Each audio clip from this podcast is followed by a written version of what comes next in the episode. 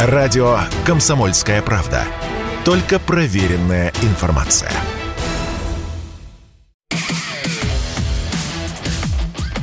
«Русский доллар» с Сергеем Марданом. Главные экономические события недели. И снова здравствуйте, и снова в эфире радио «Комсомольская правда». Я Сергей Мардан. Это программа «Русский доллар». Смотрите нас в Ютубе, подписывайтесь на одноименный телеграм-канал «Русский доллар». Сегодня с нами в эфире Андрей Бунич, экономист. Андрей Павлович, прошу вас, я вас прервал на полсловия. А вы удивительную вещь э, вот озвучили, она как-то выпадает из публичного пространства. Я понимаю, почему. Вот этот вот планируемый Центральным банком вывоз капитала – в 250 миллиардов долларов. Позвольте, я вам буду задавать глупые обывательские вопросы, ну, потому что примерно так их формулируют а, простые люди. Значит, а, наши начальники констатируют, что доходы от продажи сырья у нас в полном порядке, цены выросли, санкционная политика Запада провалилась, и, в общем, как бы мы по всем статьям побеждаем. Так, хорошо, галочку поставили. Вторая вещь. А, тем не менее, начальники признают, что санкционные ограничения мощные, нам перекрыты каналы прямого импорта по всем, в общем, привычным направлениям, тяжелая техника, технологии, там что еще. Да все, на самом деле все запретили. Да, где-то работает параллельный импорт, но непонятно как. У меня вопрос. Вот э, я уже несколько месяцев пытаюсь э, найти на него ответ. А зачем нам доллары, которые мы получаем там за нефть, за уголь, за никель, палладий, титан, газ, за все, если мы ни на что не можем их потратить. Ну, Может быть, бартер межгосударственный? Ну, тут много форм есть, конечно. Э, сами по себе сейчас доллары, и евро и другие валюты нам сейчас не нужны, это очевидно. И главное, вот та проблема с рублем, которая возникла, что он сейчас укрепляться, она опять же она возникла именно потому, что мы не можем просто угу. тратить эту валюту, а не потому, что там, э, вот как они говорят, что внутри страны огромное количество, ее, как мы видим, внутри нет, она, она, не доходит, она да, где-то в других местах находится. Поэтому э, проблема в том, что это для нас токсичные валюты и в целом просто, потому что все время могут что-то там отобрать, навредить, поэтому накопление их невозможно в нынешних условиях. А как э, строить отношения с тобой? Ну, не только бартер иногда работает нормально в некоторых случаях, э, межгосударственный банк. Межправительственные соглашения вообще это всегда э, замаскированный бартер. Я Все, вам что мы называем. пример. Да, да. Я вам просто хочу привести пример. Даже не Германию. Хорошо, ладно, в Германии там э, безумный канцлер, э, вот на него оказывается давление и так далее, и так далее. А, но есть э, мегазависимая от российских энергоносителей Япония, еще более зависимая, чем Германия. То есть э, я так понимаю, что японцы за то, чтобы сохранить свою долю вот, в проектах на Сахалина, вообще готовы на все. А почему бы на японцах не потренироваться? То есть мы, да, мы разрешим вам а, получать нефть и газ с наших дальневосточных месторождений, но по списку экскаваторы, компьютеры – процессоры, роботы и так далее. Нет? До свидания. Ну, тут я бы сейчас пока не стал торопиться со схемами, потому что, возможно, подобного рода всякие договоренности и существуют, но где-то теневого, теневой характер имеют. И через третьи страны э, разные компании могут поставлять. Мы еще посмотрим, как это будет происходить. Я вообще думаю, что 90% всех этих западных ограничений будет обходиться. И проблем не будет. Проблемы будут по 10% где-то, вот, mm-hmm. из того, что они там навводили. Да, действительно, там есть существенные вещи, ну, которые тоже можно купировать. А остальное так или иначе обойдет через разные э, всякие хит, хитрые схемы через третьи страны, через э, договоренности всевозможные. Они есть и сейчас, я mm-hmm. уверен. Какие-то потому что компании, бизнес, они, ну что, они будут терять э, прибыль? Они, конечно, на, на публике будут там поддерживать политику своих правительств, но реально они будут, конечно, искать какие-то способы, как э, все-таки функционировать в, условиях, в этих условиях. И многие иностранные компании, они, я уверен, найдут такие формы, через кого-то будут все равно сотрудничать. Э, поэтому э, тут нет проблемы. Не только бартер, можно клиринговые э, системы э, сейчас использовать. Это же, в принципе, элементарная вещь. Да? С, угу. с, с комп... Прежде всего, надо наладить клиринг с так называемыми дружественными странами. Да? То есть, вот даже много компаний, стран есть, которые не вошли в эти списки недружественных. С ними максимальной возможности надо упростить финансовые операции, для этого создать вот эти клиринг, то, что называется нетинг, да, без центрального агента желательно, да, то есть когда клиринг без центрального агента, он mm-hmm. никого ни к чему не обязывает, это легче. Надо начинать с тех форм, которые будут приняты, потому что если сразу идти там по пути каких-то валют, создания каких-то систем, это, во-первых, сложно, сложно долго, и отпугнет, да. да, и, во-первых, это не всегда реализуемо, потому что у всех mm-hmm. разные языки. Поэтому надо простые схемы, там, бартер, э, клиринг без центрального агента, то есть все это э, развить с ними, а дальше через них конечно же, мы сможем взаимодействовать со всем остальным миром, да, то есть по, поскольку э, мы в состоянии через эти страны купить все, что нам нужно, по сути. Да. Кроме продукции научно-технической, которая особое назначение, который, по которой будет другой разговор. Вот, поэтому не вижу вообще проблемы с этим никакой, на самом деле. Проблема это раздувается искусственно, понимаете? Есть многие люди, кому удобно и выгодно раздувать э, страшилки. Да, причем они с разных сторон есть. Они есть на Западе, это которые что все, сейчас в России, вот ничего не, не, не, не доедет, там, ну не знаю, угу. вообще, там сосиски сосиски, э, пленка для сосисок не будет. Вот люди думают, вот все, сосиски не, сможем понять. Ну, смешно это, понимаете? Сосиски вон есть.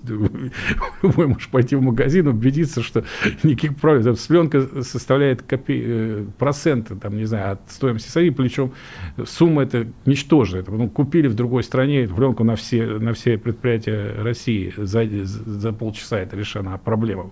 Все. А, или у нас тоже есть силы, кому выгодно не только политически, кто там раскачивает и так далее. Это само собой. А есть те, кто просто на этом собирается зарабатывать. Да? Они преувеличивают сложность и говорят, что вот это сложно, это сложно, это невозможно. Э, и давай выцыганивать деньги да, на это, чтобы государство все это оплатило. Государство угу. не должно все это оплачивать. Там на самом деле огромное пространство для бизнеса, для частного капитала. Представляете, сколько ниш открылось которых мечтали люди. То есть это все было занято разными иностранными компаниями, и очень долгое время говорилось, что как, вот смотрите, они все заняли, поэтому бизнес наш не развивается, потому что ну, некуда ткнуться, там везде транснационал. Все, нету их. Где вот эти вот российские бизнесмены, да, в огромном количестве, которые хлынули в эти ниши, их осваивать? Что-то не, не видно.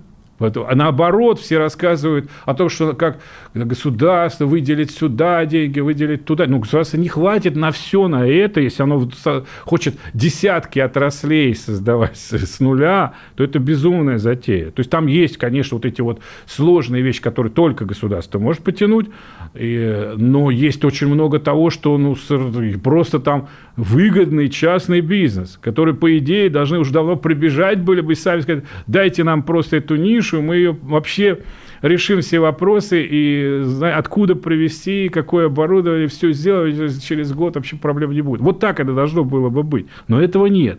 Это вызывает вопросы, конечно. Почему нет? Разные причины у этого. Ну, главная причина в том, что там по-прежнему стоимость кредитования для производства, она запредельно дорогая. И, в общем, а, несмотря на все эти бесконечные полугодовые разговоры, все они остались разговорами.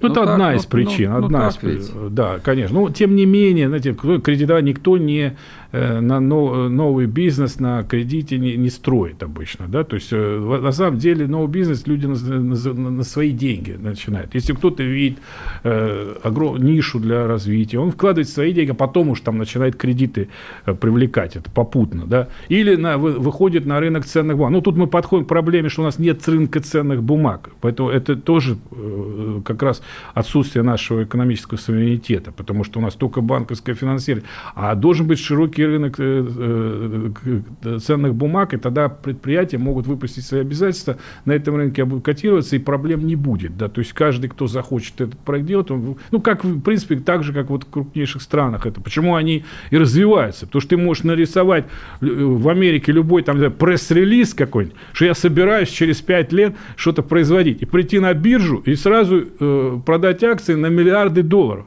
только на основе какого-то пресс-релиза, понимаете? А у нас, ты можешь, у тебя быть все факторы производства, у тебя есть изобретение, у тебя есть, в принципе, выход на все технологии, mm-hmm. и ты никуда не можешь прийти, потому что только в банк прийти, а банк это всегда консервативное учреждение. Всегда. Банк всегда дает тебе деньги тогда, когда они тебе не нужны, как известно, да, поговорка. Mm-hmm. Вот когда он проверяет, нужны они, если они тебе не нужны, он начинает тебе навязывать. Mm-hmm. Вот. Поэтому, значит, а рынка ценных бумаг у нас по сути, нет. Это тоже вот это одна из причин нашего отставания. Вообще все суверенные страны имеют свой рынок. Если, ну, как армия, как, не знаю, там, разведка, то есть вот э, признаки суверенитета такие, да, научные, э, технологические там какие-то вещи. И, конечно, свой финансовый рынок. Если у страны нет своего финансового рынка, она не может полностью быть независимой. То есть, когда у нас э, открыто говорят, что закрылась финансирование западное, то есть закрылся выход капитал, на капитал мировой, и мы не можем поэтому ничего инвестировать. Ну, как это смешно просто. То есть финансовый рынок – это механизм мобилизации ресурсов свой, собственный. Да? То есть он не требует, это даже, не, это даже скорее не деньги, а это механизм создания этих денег э, с помощью различного рода финансовых структур многочисленных. То есть его организовать можно... Можно было. Да, нет, да. а он пытался, его, как он был, должен был у нас возникнуть, но потом каким-то образом он у нас исчез. Прервемся еще раз на новости, вернемся и продолжим. Радио «Комсомольская правда». Никаких фейков, только правда.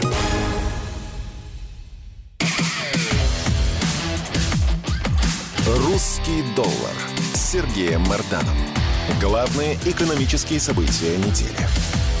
И снова здравствуйте, и снова в эфире радио «Комсомольская правда». Я Сергей Мордан. Это программа «Русский доллар». Смотрите нас в Ютубе, подписывайтесь на одноименный телеграм-канал «Русский доллар». Сегодня с нами в эфире Андрей Бунич, экономист. Андрей Павлович, прошу вас, я прервал на полсловия. А вы удивительную вещь э, вот озвучили, она как-то выпадает из публичного пространства. Я понимаю, почему. Вот этот вот планируемый Центральным банком вывоз капитала в 250 миллиардов долларов. Позвольте, я вам буду задавать глупые обывательские вопросы, ну, потому что примерно так их формулируют а, простые люди. Значит, а, наши начальники констатируют, что доходы от продажи сырья у нас в полном порядке, цены выросли, санкционная политика Запада провалилась, и, в общем, как бы мы по всем статьям побеждаем. Так, хорошо, галочку поставили. Вторая вещь. А, тем не менее, начальники признают, что санкционные ограничения мощные, нам перекрыты каналы прямого импорта по всем, в общем, привычным направлениям, тяжелая техника, технологии, там что еще. Да все, на самом деле все запретили. Да, где-то работает параллельный импорт, но непонятно как. У меня вопрос, вот э, я уже несколько месяцев пытаюсь э, найти на него ответ. А зачем нам доллары, которые мы получаем там за нефть, за уголь, за никель, палладий, титан, газ, за все, если мы ни на что не можем их потратить? Ну, Может быть, бартер межгосударственный? Ну, тут много форм есть, конечно. Э, сами по себе сейчас доллары, и евро и другие валюты нам сейчас не нужны, это очевидно. И главное, вот та проблема с рублем, которая возникла, что он сейчас укрепляться, она опять же она возникла именно потому, что мы не можем просто угу. тратить эту валюту, а не потому, что там, э, вот как они говорят, что внутри страны огромное количество, ее, как мы видим, внутри нет, она, она, не доходит, она да, где-то в других местах находится. Поэтому э, проблема в том, что это для нас токсичные валюты и в целом просто, потому что все время могут что-то там отобрать, навредить, поэтому накопление их невозможно в нынешних условиях. А как э, строить отношения с тобой? Ну, не только бартер иногда работает нормально, в некоторых случаях, э, межгосударственный банк. Межправительственные соглашения, вообще, это всегда э, замаскированный бартер. Я Все, вам что мы называем. пример. Да. Я вам просто хочу привести пример. Даже не Германию. Хорошо, ладно, в Германии там э, безумный канцлер, э, вот, на него оказывается давление и так далее, и так далее. А, но есть э, мегазависимая от российских энергоносителей Япония, еще более зависимая, чем Германия. То есть э, я так понимаю, что японцы за то, чтобы сохранить свою долю вот, в проектах на Сахалине, вообще готовы на все. а почему бы на японцах не потренироваться? То есть мы, да, мы разрешим вам а, получать нефть и газ с наших дальневосточных месторождений, но по списку экскаваторы, компьютеры, процессоры, роботы и так далее. Нет? До свидания. Ну, тут я бы сейчас пока не стал торопиться со схемами, потому что, возможно, подобного рода всякие договоренности и существуют, но где-то теневого, теневой характер имеют. И через третьи страны э, разные компании могут поставлять. Мы еще посмотрим, как это будет происходить. Я вообще думаю, что 90% всех этих западных ограничений будет обходиться. И проблем не будет. Проблемы будут по 10% где-то, вот, mm-hmm. из того, что они там навводили. Да, действительно, там есть существенные вещи, ну, которые тоже можно купировать. А остальное так или иначе обойдет через разные э, всякие хит, хитрые схемы через третьи страны, через э, договоренности всевозможные. Они есть и сейчас, я mm-hmm. уверен. Какие-то, потому что компании, бизнес, они, ну что, они будут терять э, прибыль? Они, конечно, на, на публике будут там поддерживать политику своих правительств, но реально они будут, конечно, искать какие-то способы, как э, все-таки функционировать в, условиях, в этих условиях. И многие иностранные компании, они, я уверен, найдут такие формы, через кого-то будут все равно сотрудничать. Поэтому Э, тут нет проблемы. Не только бартер, можно клиринговые э, системы э, сейчас использовать. Это же, в принципе, элементарная вещь. Да? С, угу. с, с комп... Прежде всего, надо наладить клиринг с так называемыми дружественными странами. Да? То есть, вот даже много компаний, стран есть, которые не вошли в эти списки недружественных.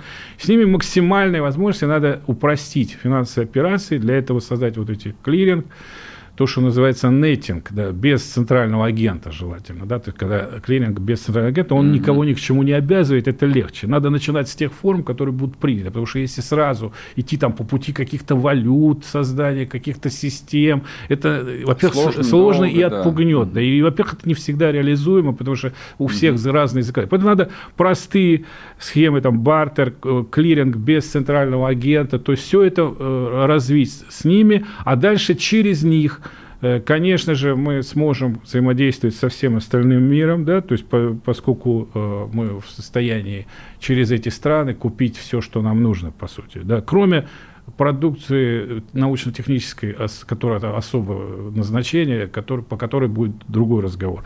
Вот, поэтому не вижу вообще проблемы с этим никакой, на самом деле. Проблема это раздувается искусственно, понимаете? Есть многие люди, кому удобно и выгодно раздувать э, страшилки. Да, причем они с разных сторон есть. Они есть на Западе, это которые что все, сейчас в России, вот ничего не, не, не, не доедет, там, ну не знаю, угу. вообще, там сосиски сосиски, э, пленка для сосисок не будет. Вот люди думают, вот все, сосиски не, не сможем поесть. Ну, смешно это, понимаете? Сосиски вон есть.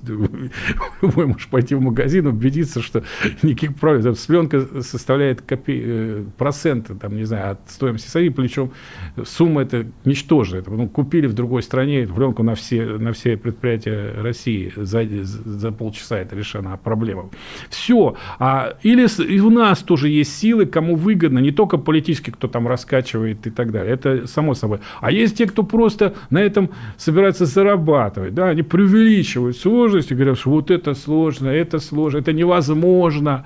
Э, и давай выцыганивать деньги да, на это, чтобы государство все это оплатило. Государство mm-hmm. не должно все это оплачивать. Там на самом деле огромное пространство для бизнеса, для частного капитала. Представляете, сколько ниш открылось которых мечтали люди. То есть это все было занято разными иностранными компаниями, и очень долгое время говорилось, что как, вот смотрите, они все заняли, поэтому бизнес наш не развивается, потому что ну, некуда ткнуться, там везде транснационал. Все, нету их.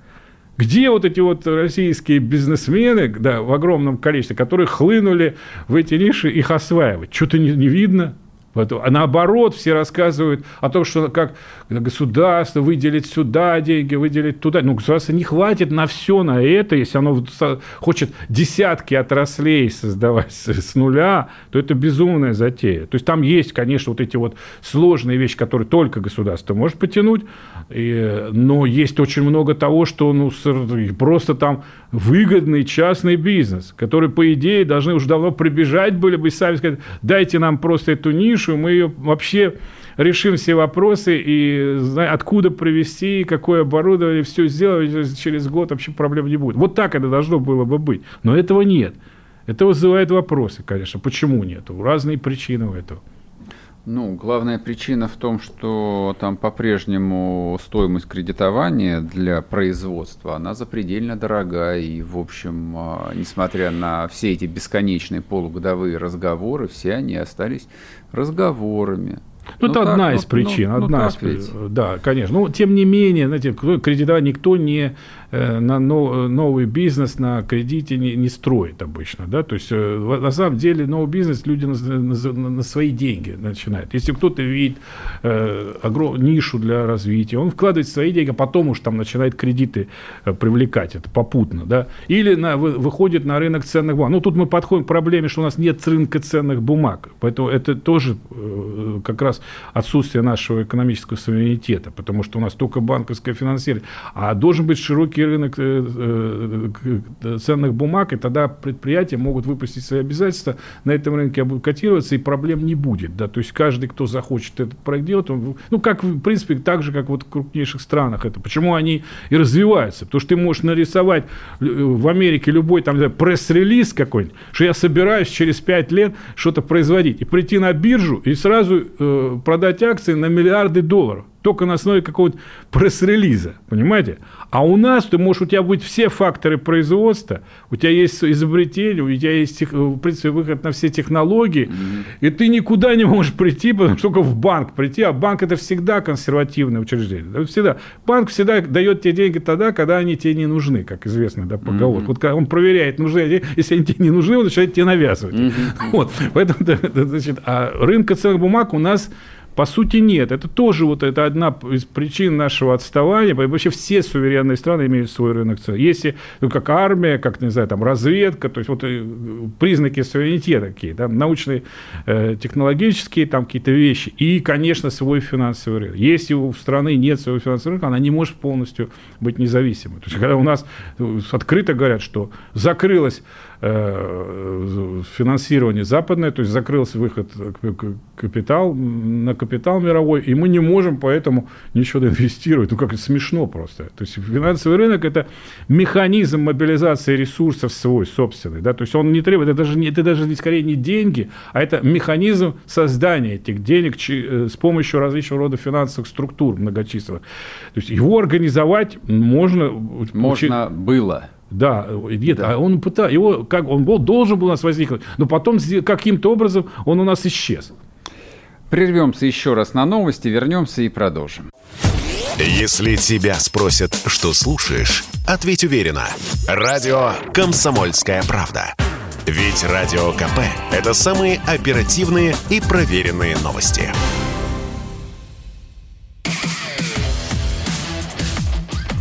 «Русский доллар» Сергеем Марданом. Главные экономические события недели. И снова здравствуйте, и снова в эфире радио «Комсомольская правда». Я Сергей Мардан, программа «Русский доллар». Андрей Бунич со мной сегодня в студии. Мы говорим о вещах, возможно, непростых, а, но в конечном счете непосредственно влияющих на жизнь всех 145 миллионов граждан нашей страны. Мы ж про деньги, про деньги. Итак, Значит, что мы с вами обсудили? А, финансового рынка, как одного из ключевых элементов а, политически субъектного государства, нету. Ну, или, скажем так, э, не, не очень работает. Чахлый, скажем. Да. А реакция, значит, на курс рубля у вас, насколько я понимаю, вызывает некоторые сомнения в компетентности людей, принимающих решения. Мя мягко, мягко, мягко. Да. Это, это я делаю да, выводы, это да. не ваши выводы. Да. Вы, за, вы за них отвечать не будете, не переживайте. А, Значит, определенные проблемы с дефицитом бюджета есть, констатируем. Давайте обсудим теперь про что-нибудь позитивное. С проблемами разобрались. Я понимаю, что мы их еще не один десяток с вами можем а, наковырять. А, но вот я как работник идеологического фронта а, все же должен вам задать этот вопрос. Импортозамещение, которое, ну, примерно 8 лет является, ну, вот не более чем погремухой, вот, которую мы достаем, когда нам нужно подбодрить людей – А, а сейчас выяснилось, что 8 лет пролетели как один день, и проблем меньше не стало, а, судя по всему, их стало намного больше. Значит, вот в этой ситуации, когда вывоз капитала прогнозируется на таком же чудовищном уровне, когда механизма внутреннего финансирования по факту не оказалось, кто за счет чего сможет совершить там, ну, замещение в области технологий, ну, по крайней мере, в ключевых отраслях. В ключевых, конечно, то есть таких вот, которые, называется, критический импорт, да, это, критический это, это будет государство делать, да, это, там другого варианта нет. Это придется действительно заплатить именно ну, фактически бюджетные средства на это пустить. Тут ничего не, не, другого не придумаешь. Но, но это составляет, как я уже сказал, 10% от суммы того, что э, вообще импорта замещать нужно. Все остальное можно привлечь на финансовом рынке и, главное, через э, бизнес-структуры. То есть это все реально, реально выгодные вещи, которые должны осуществляться.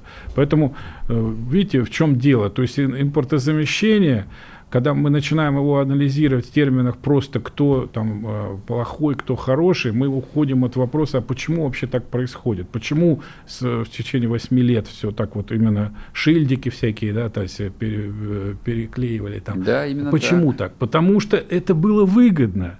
То есть создана система в России, когда вот такое импортозамещение является самым экономически оправданным. А сейчас что-нибудь Нет, поменялось? Так правильно. Значит, надо все эти условия, да, то есть вот эти базовые макроэкономические условия пересмотреть так, чтобы было выгодно как раз сделать здесь, а не, на, не делать шильдик. Потому что а если все сделано под то, чтобы вот э, таким образом, как 8 лет до этого, то что вы ждете другого варианта. Если вы делаете то же самое, что раньше, вы должны, вы получите вариант э, то, что будет, э, то, что было раньше. Андрей Поэтому, Павлович, да. я просто беспокоюсь на самом деле. А, вот а, смотрите, вот это, это то, что вижу я, то, что видите вы, да. то, что видят все граждане, те же самые лица.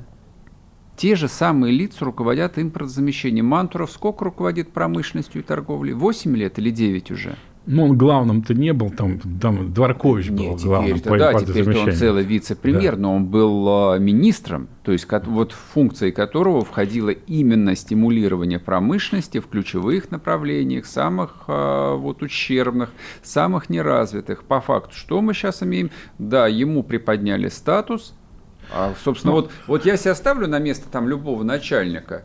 Вот если мой менеджер за 8 лет а, ничего не смог, ну какого черта мне его на повышение двигать? Ну, тут, понимаете, опять же, все надо комплексно смотреть. То есть импортозамещение – проблемы, связанные с э, макроэкономической политикой, с финансовой политикой. Да? То есть ее, я говорю, если все остальное – выстроена таким образом. Да? То он есть, не виноват, то есть? Ну, он среди тех, кто виноват, но нельзя сказать, что он один, потому что если вы не один. оставили, Все то есть, виноваты. вы Министерство финансов, Центробанк проводит определенную политику, которая, э, которая делает выгодным то, что и происходило 8 лет. Но, естественно, в это выгодное вписывается и э, Минпромторг, потому что именно такая угу. схема оптимальна Значит, соответственно, надо поменять не только в то, что в Минпромторге, но тоже то, и в то, что в Минфине, и то, что в Центробанке, и то, что касается организации внешнеэкономических связей вообще. Понимаете? Потому что, смотрите, в чем, проблема главная – мы вошли в свое время в мировой рынок полностью, да, мы mm-hmm. интегрировались. Это была программа Грефа, которая там в 99 году, она предусматривала, э, предусматривала полное погружение. То есть э, такая как бы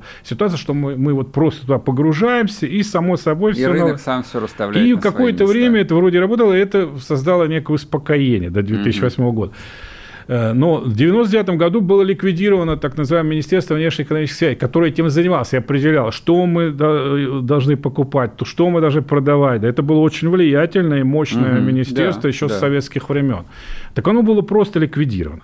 Часть его полномочий перешла к Минэкономразвития, тогда к Грефу, да, а часть э, Минпромторг, тогда предшественник. И сейчас э, эта часть полномочий у Минпромторга тоже есть. Она даже торгпрессы были переданы несколько лет назад Э, в систему Минпромторга. Поэтому, конечно, нужно частично восстанавливать э, то, что э, в свое время осуществлялось через МВС, а именно регулирование внешнеэкономических связей mm-hmm. с, с переориентацией их на то, чтобы большая часть делалась внутри. Да? То, что мы говорим, вот и создание этих макроусловий, финансовых, там банковских, и ну, в том числе и протекционистские политика, чтобы была, которая, э, э которая продумалась бы заранее, что угу. должно сделать. Вот без этого невозможно. Я понял. Это мы должны, значит, какие-то позиции экспорта убрать, Угу. Некоторые позиции импорта добавить, некоторые тоже убрать. То есть это, это целка, потому что у нас многие позиции невыгодны. Причем там они невыгодны и по экспорту, и по импорту. То есть это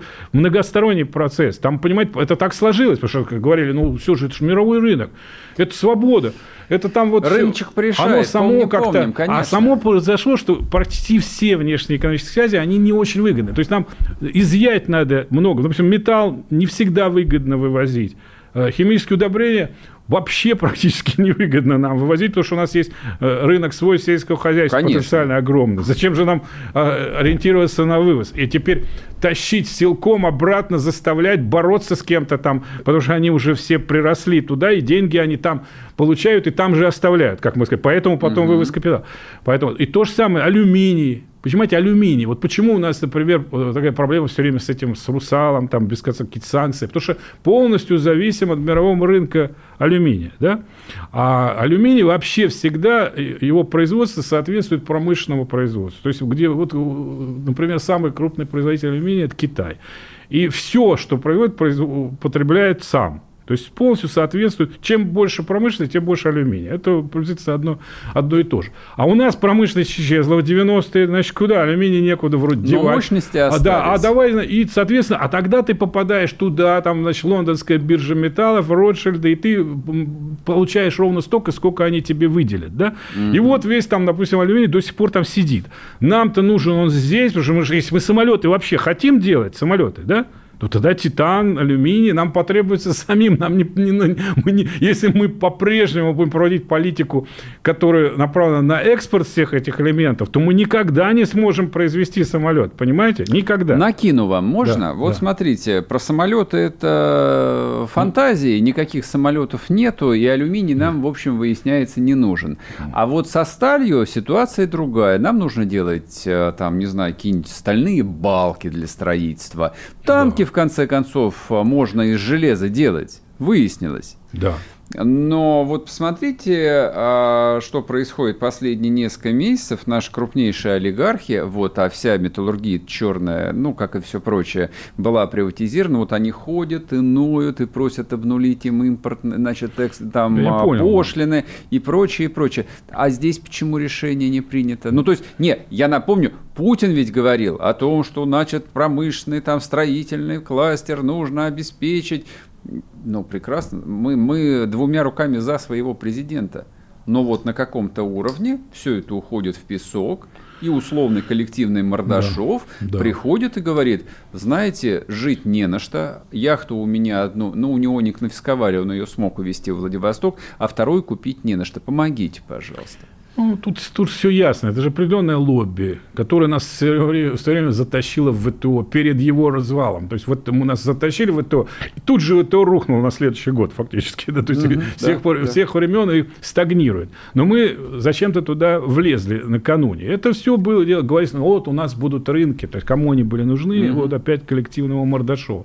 Сейчас то, что происходит в металлургии, я согласен, это совершенно вообще уму непостижимо. Потому что, казалось бы, Сейчас спрос на металл э, у нас внутри страны, наоборот, должен быть выше, потому что огромное строительство. Конечно, естественно. И инфраструктурное строительство необходимо, и восстановление там, э, и Донбасса, и так далее, и там чего только нет, да, то есть вообще просто неограниченная потребность да. Да, да. Да. Там никак не может быть спада, а там какой-то спад нарисовался. Ну, просто смешно, понимаете? То есть это свидетельство вот этих всех перекосов внешнеэкономических, когда э, выгоднее экспортировать, даже в минус, чем поставлять внутри страны. Поэтому вот это все должно быть исправлено, понимаете? Потому что как же так э, получается, что у металла у нас э, сбытки, а при этом необходимые проекты не, не могут да, быть реализованы. И, и коллективному и, Мордашову и, да, и там вдруг идет, нужно еще помочь Там остановка производства даже идет. Ну как же это? Прервемся тоже на одну минутку.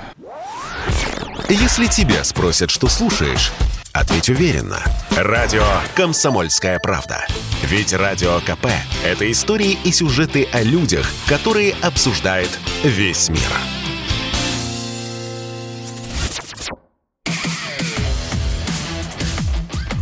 «Русский Сергеем Марданом. Главные экономические события недели. И снова здравствуйте, и снова в эфире радио «Комсомольская правда». Я Сергей Мордан, вы смотрите программу «Русский доллар». Мы разговариваем с экономистом Андреем Буничем. А мы с вами вот сейчас а, выходим на самый тонкий лед на самом деле. Будьте аккуратней. А вы верите в то, что вот то, о чем мы с вами разговариваем, может произойти с теми же самыми идеологами экономическими, которые были и 5, и 10 лет назад. То есть, вот, условно говоря, мы встраиваемся в мировой рынок, который все расставит на свои места. Эти люди по-прежнему рулят процессом. С чего вдруг они должны беспокоиться о том, а, как у нас будет происходить рост а, строительства и восстановления инфраструктуры? Ну, конечно, тут даже что тут спорить. Понятно, что те люди, которые встроены в этот механизм десятки лет, Десятки да, да. И они создавали лет. его. То есть они не будут его ломать сами. А, они сделают все, чтобы это все, чтобы это продолжалось до бесконечности. А поскольку это не может продолжаться по причинам геополитического и геоэкономического характера, за, за этим стоит на самом деле развал уже в целом финансовой системы мировой. Поэтому, получается, нам либо вообще тогда надо просто все отдать и вообще попрощаться с тем, что у нас есть, либо менять э, как раз вот эти соотношения, как и во внешнеэкономических связях, угу. да, создавать новую структуру.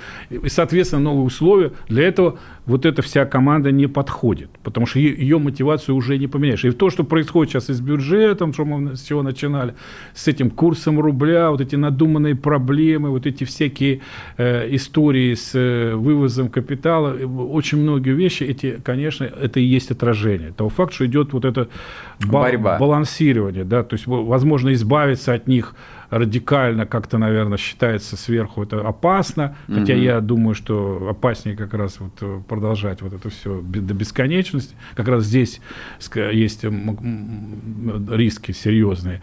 А поэтому это все откладывается, то есть вроде как их подвигают несколько, но не совсем. То есть они по-прежнему, как вот э, Дункан Маклауд, все время появляются. Я думаю, что и теория даже экономическая должна измениться. То есть мы же находимся вообще не только только мы, я говорю, уже финансового рынка нет, да, и не будет при них.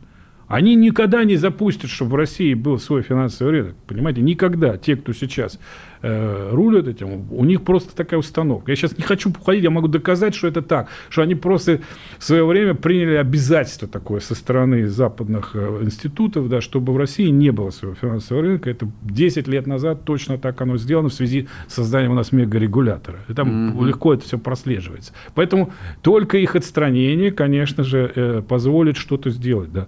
Поэтому теоретически они взаимствуют шаблоны, которые э, вредные для нас. Да. То есть, потому что как Экономическая теория – это не физика. Это не физика. Это в физике там везде одна физика. Так как она не меняется от страны к стране, потому что абстрактная наука. А экономика – это в, в центре ее политэкономия, с самого начала была. Да? Нет какой-то абстрактной экономики. Есть всегда выгодная кому-то экономическая теория прикладного характера. Она угу. всегда носит э, характер зарабатывания денег. За экономической теорией всегда есть какие-то люди, которым Которые именно, именно эта теория нужна угу. для того, чтобы выстроить э, систему институтов, э, для того, чтобы пополнять свой карман. Именно так формируется. Поэтому у нас была в свое время, в советское время своя экономическая теория, а там была своя экономическая теория. Угу. Именно поэтому. И поэтому Сталин в 1952 году уже там на накануне своей смерти, когда кругом заговоры, там, да, он занимается зачем-то учебником э, политэкономии да, в 1952 э, году. Да, то есть это о чем говорит? О важности как раз, если нет у вас э, собственного экономического подхода, то вы вообще не сможете в этом поле работать. Да? То есть, а нам, нам это все как бы, э, фактически индоктринировано. То есть, и, и до сих пор нет возможности э, создавать какие-то новые подходы экономические, а в рамках которых многие проблемы просто решатся. Если будет другая экономическая теория, соответственно, сразу понятно станет, что э, можно сделать так, можно сделать по-другому. Да? А когда они уже свой дискурс навязали – то в рамках этого дискурса только их решения являются логичными, потому что сама логика изначально выстроена таким образом. Поэтому это однозначно надо менять. Это, это серьезный, э, как говорится, такой тупик, потому что мы теоретически не можем из него выскочить, пока мы думаем, как нам э, указывают. А вам не кажется, что, в общем, э, ну, я там не буду сейчас э, даже размышлять вслух, э, по какой причине все это продолжается так долго лет, но вот за полгода поменялось практически все, вот само собой. Да. Там западные рынки закрылись, э, там дискриминация по паспорту, по происхождению, по языку это уже завтра, причем буквально это не метафора, вот завтра там объявят всех э, выходцев из России, там да. людьми, скажем так, э, тех, кого если не в лагерь для интернированных отправляют, как японцев в 41-м, то, по крайней мере, там, лишают возможности на въезд, для начала в Евросоюз. Но вот в этой ситуации совершенно удивительной какой-то, вот просто фантасмагорической, как а, люди, которые являются идеологами, либо сторонниками, адептами вот этого старого, доброго российского офшорного капитализма, а у них есть шанс а, ну вот, осознать это и нащупать какой-то там новый путь? Нет, нет такого шанса, потому что они просто заинтересованы. Они, ну как они подбирались. Ну так а все уже, ну кончилось. Да, все. ну но они все равно не могут. Они не могут предать, так сказать, э, тот порядок, который их всех э, вскормил и выдвинул на руководящую роль. Только поэтому они, они, они могут максимум уйти в сторону. самое лучшее, что они а, могут ну, сделать. то есть, да. значит, э, умолить условно там Путина, сказать, разрешите мне уйти на пенсию да, и, это самое, и уехать. Это, вот это самое лучшее, что все они могут да, сделать. я все оставлю. Да, больше мне. они ничего другого сделать не могут, потому что они просто не могут и сами поменяться. Они же еще угу. и внутренне даже индоктринированы. Но они в массе свои старые да, люди уже, да, в общем Да, так, и многие просто деле. индоктринированные, идеологически зашоренные люди. Угу. И поскольку нам нужна именно свободная новая мысль, да, то есть которая будет как раз альтернативной, и она есть, она даже в мире есть. То есть угу. это, в принципе, то, что не может пробиться. Сейчас же они совершенно, там у них свихнувшаяся теория уже экономическая на Западе, это так называемая modern э, monetary, современная монетарная теория, это, я не хочу сейчас даже ответить, но это бред полнейший, до чего они уже дошли, который даже оценивать э, как бы, просто невозможно с точки зрения здравого смысла. Вот. И поэтому много есть подходов, которые, естественно, мы могли бы здесь реализовать. То есть тут, даже оттуда люди бы пришли бы, чтобы э, вот здесь питать ну, нас новыми идеями. И многим нужен э, финансовый рынок новый, альтернативный. Многим в мире, не только э, в развивающихся странах, в том числе даже в развитых странах. Угу. То есть это запрос э, мира даже уже, понимаете? А они стоят на этом пути, потому что они как бы они выросли в это, это колониальная надстройка определенная. Колониальная, да, да абсолютно конечно, верно. Да, компрадорская, да. Компрадоры это кто такие? Слово появилось, когда англичане посылали на рынок там Э, у них мальчиков там всяких, какие-то компрадоры тут мальчик на побегушках пошел, купил, там продал и так далее. То есть это вот суть. Э, и она не поменяется уже теперь у них. Поэтому они могут доработать и уйти, самое лучшее. Если же они будут дальше продолжать, то тогда у нас будут очень большие проблемы. Ну, по сути, вы сейчас говорите вот как человек э, советского воспитания, как и я, о классической революционной ситуации. Ну, вот говоря языком марксистско-ленинской политэкономии. Нет, э, революционная ситуация – это когда низы э, и и тогда, и тогда люди… Ну, это одна из форм, да, скажем телеграф, так. телефон там и так далее. Это да, уже это, прикладная революционная это уже, да, теория. Да. А у нас все-таки ситуация еще не такая, но у нас верхушечная э, Ну, управляемая, да, да, конечно. Да. То есть, в принципе, есть, ну, есть некий кризис, ну, объективно. Нет, тот, тот кто делает э, мирное изменение, как говорил, по-моему, кто, Кеннеди, там, да, сказал, что кто делает мирное изменение невозможно, тот э, тем самым Э, делает, э, как говорится, насильственное изменение неизбежным. Поэтому тут, конечно, сверху должна быть революция. Если не будет революции сверху, то потом будет вызвана революция снизу просто. Это, это, это по-другому не бывает. Поэтому, естественно, замена тех, кто функционировал в старой системе, она не Я не считаю, что это каким-то суперреволюционным действием. Это замена нескольких десятков, в общем-то, человек, да, для начала. Но это ну, то, что происходило в России после 1861 года, по ну, сути. Ну, ну много раз происходило. Ну, на самом да, деле, Что да, правительства конечно. мало менялись, что ли. Ну, угу. тут, тут, тоже не надо э, придавать этому какой-то сверх, какой-то эпохальный характер, что уволить там несколько человек из правительства, это, это событие тысячелетней важности. Да увольняли, ну да, был период, когда вот эта политика, которую они олицетворяют, она действительно работала, угу, потому что, угу. да, Запад считал, что мы, при нем, соответственно, люди подобрались э, к этому, под эту ситуацию, да, угу. а потом Запад решил ограбить. Когда сам просто проворовался, то есть суть, что произошло, просто проворовались. То есть, действительно, у них уже... Э, то есть, ну, это просто доказывает ситуацию, что невозможно, когда одна монополистическая структура возникает, то это не работает. Был когда Советский Союз, то капитализм очень хорошо работал, потому что был противовес. Не стало противовеса, распоясался, через какое-то время во все тяжкие пошел, десятки лет продолжался, и действительно тогда стало уже угрозой для периферии, прежде всего ну, для России, для развивающихся стран. Все, вот эта цепочка-то понятна. Поэтому необходимо необходим новый противовес, а, соответственно, нужна новая политика с нашей стороны. Соответственно, это все должно быть убрано. То, что, да, работало когда-то. Но оно работало и все. И было, было, было, но прошло. Да, вот как поется да, в песне.